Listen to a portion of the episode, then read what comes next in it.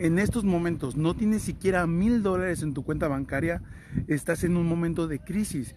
Mira, yo no me había dado cuenta hasta que uno de mis mentores un día me dijo, Arturo, ¿tienes dinero? Y le dije, no, no tengo dinero, pero tengo una tarjeta de crédito con dos mil dólares que puedo utilizar en estado de emergencia. Y me dijo, Arturo, brother, estás en estado de emergencia. Y fue ahí donde dije, wow, estoy en un momento crítico en el que si no actúo, me voy a quedar así otro año más, otros dos años más, tres años más. Así que la pregunta que te hago hoy en día es, ¿qué vas a hacer?